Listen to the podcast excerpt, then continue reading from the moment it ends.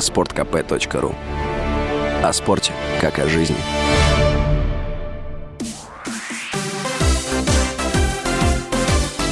Новости спорта.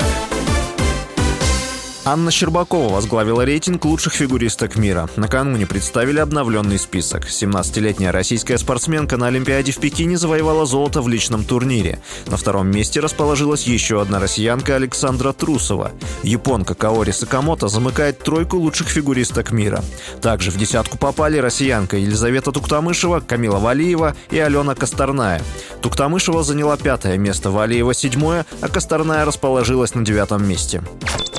Александр Большунов стал победителем скиатлона на чемпионате России по лыжным гонкам в Сыктывкаре. Для 25-летнего Большунова это десятая золотая медаль чемпионатов России. На Олимпиаде 2022 года спортсмен выиграл скиатлон. Ставший в Пекине в этой дисциплине вторым, Денис Спецов в воскресенье на чемпионате России занял только 11 место.